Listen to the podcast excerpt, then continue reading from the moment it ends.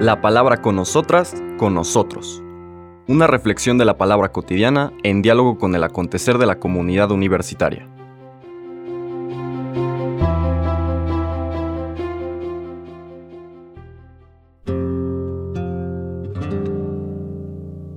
Hola, buenos días. Bienvenidas, bienvenidos a la palabra con nosotras, con nosotros. Hoy martes 19 de septiembre seguimos recorriendo nuestra semana vigésimo cuarta del tiempo ordinario en nuestra meditación del Evangelio de San Lucas.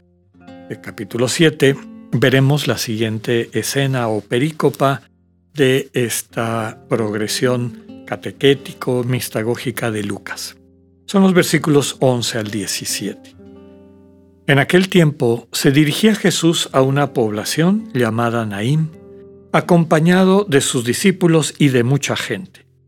Al llegar a la entrada de la población, se encontró con que sacaban a enterrar un muerto, hijo único de una viuda, a la que acompañaba una gran muchedumbre. Cuando el Señor la vio, se compadeció de ella y le dijo, No llores. Acercándose al ataúd, lo tocó y los que lo llevaban se detuvieron. Entonces Jesús dijo, Joven, yo te lo mando, levántate. Inmediatamente el que había muerto se levantó y comenzó a hablar. Jesús se lo entregó a su madre. Al ver esto todos se llenaron de temor y comenzaron a glorificar a Dios diciendo, Un gran profeta ha surgido entre nosotros. Dios ha visitado a su pueblo. La noticia de este hecho se divulgó por toda Judea y por las regiones circunvecinas. Palabra del Señor. Este relato muy bello, particular de Lucas, nos presenta esta misericordia de Jesús hacia otro de estos estamentos de Israel que estaban descuidados por el establishment, por esta estructura religiosa de la época. Desde el Antiguo Testamento hay infinidad de textos que invitan a los reyes, a las personas que tenían responsabilidad administrativa, de autoridad, que no olvidaran a las viudas y a los huérfanos. Al hablar de huérfanos, desde luego están hablando de menores de edad, que no tenían la protección, lo mismo que las viudas, de un varón que se asegurara que no les faltara nada de comer o de protección. Entonces, en este relato vemos cómo Jesús se acerca a otro de estos estamentos, que vivían al margen, igual que los extranjeros, como el centurión de ayer. Hay varias cosas que para la gente que leía el Evangelio y conocía el contexto del Antiguo Testamento, y sobre todo lo que se conoce como la tradición de Elías, que era muy, estaba muy presente en la imagen de los contemporáneos del Señor Jesús, había esta creencia de que el profeta Elías iba a volver al mundo. Recordemos que Elías fue llevado al cielo en un carro de fuego, iba a volver al mundo para preparar la llegada del Mesías. Entonces, aquí se está comparando a Jesús con Elías. El quehacer de Jesús se desarrolla en el entorno, vida pública del Señor se desarrolla en el entorno en donde los dos grandes profetas de ese ciclo de enseñanzas, que son Elías y Eliseo, vivieron y actuaron. Y entonces poner a Jesús con este acto de dar vida, de donar vida, lo mismo que hicieron Elías y Eliseo, cada uno tenían, tuvieron esa capacidad de devolverle la vida a las personas que habían muerto, pues identifica a Jesús con esta tradición profética y nos permite entender por qué el texto o la exclamación al final de la gente que dice, un gran profeta ha surgido entre nosotros. Es decir, Jesús está en la tradición de Elías y Eliseo. Pero Jesús es más que Elías y Eliseo porque en los relatos de las resucitaciones que ambos realizan, pues se ve que no es tan fácil, le luchan, tienen que hacer toda una serie de rituales y demás, desde luego invocar al Dios vivo para que pueda devolverle la vida a la persona que ha muerto, y Jesús solamente con una palabra da la vida.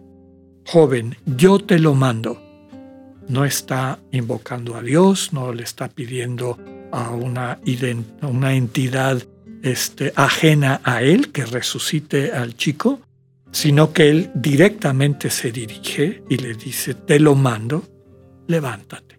Entonces, en ese mundo donde la expectativa de la venida de Elías y Eliseo, de Elías en particular, perdón, como precursor del Mesías era importante, pues este dato viene a subrayar que Jesús es más que eso, que la promesa o la expectativa del pueblo ahora se ha cumplido.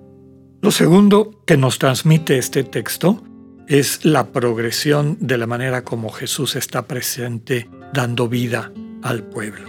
Jesús consuela en primer término. Recordemos lo que le dice a la mujer, no llores, la consuela.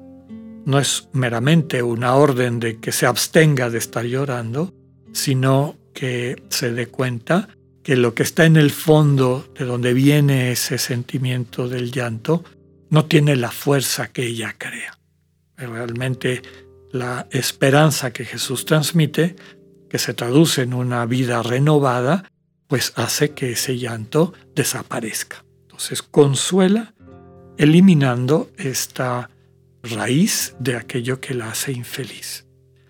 Segundo, el Señor restituye la vida, simbolizada por este joven que era la única esperanza, el sostén de esta mujer, viuda, no tenía marido, y el único hijo que tenía, quien la protegía, quien aseguraba que no le faltara comida, pues muere, ya no es parte de la realidad de esta mujer y por lo tanto queda totalmente desamparada.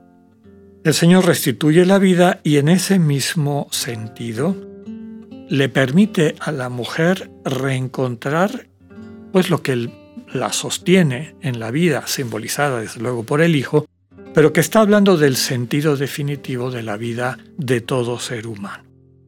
Termina el relato diciendo que el muerto comenzó a hablar. Y la gente asombrada subraya que Dios ha visitado a su pueblo. Recordemos que Jesús el Evangelio de Mateo de manera particular, al evocar aquel texto de Isaías, eh, Jesús es este Emmanuel, Dios con nosotros. Jesús es Dios que vive en medio de su pueblo. Realmente lo ha visitado. Y no meramente a través de un enviado o de un este, emisario, sino es este Dios, porque Dios es el único que puede resucitar a la gente, y aquí vemos esta doble faceta del misterio de Jesús, su humanidad y humanidad profunda en la compasión que siente por esta mujer, no llores, eh, se conmueve. De hecho, me había faltado subrayar que el verbo que utiliza cuando dice, cuando el Señor la vio, vio esta escena, se compadece de ella, literalmente el verbo en griego es sus entrañas se conmueven por ella. Y esas entrañas, pues es casi como lo más íntimo, lo más profundo del ser humano que se conmueve. Y junto con esta eh, compasión, con este conmoverse por el sufrimiento, está la capacidad del poder de transformar las cosas. Joven, yo te lo mando, levántate. Entonces, las dos vertientes de este misterio de un Dios que nos entiende, de un Dios que siente nuestro dolor y que eh, tiene el poder de resucitarnos, de transformar nuestras vidas, devolviéndonos el sentido. Dice el texto que el muerto comenzó a hablar. Por eso en algunas tradiciones cristianas también se subraya que lo que está explicitando es la manera como nosotros ante la pérdida de un ser querido, de una persona importante en nuestras vidas, cuando nos volvemos a acercar a nuestros seres queridos que ya han dejado esta vida desde el Señor Jesús, de alguna manera los recuperamos. ya no es este duelo absoluto por una pérdida, sino el reencuentro desde un amor que trasciende la muerte y trasciende, desde luego, también el tiempo y el espacio. Encontramos en el fondo de nuestro corazón a esas personas que amamos y con quienes seguimos vinculadas, vinculados a través del amor. Que tengan un buen día, Dios con ustedes.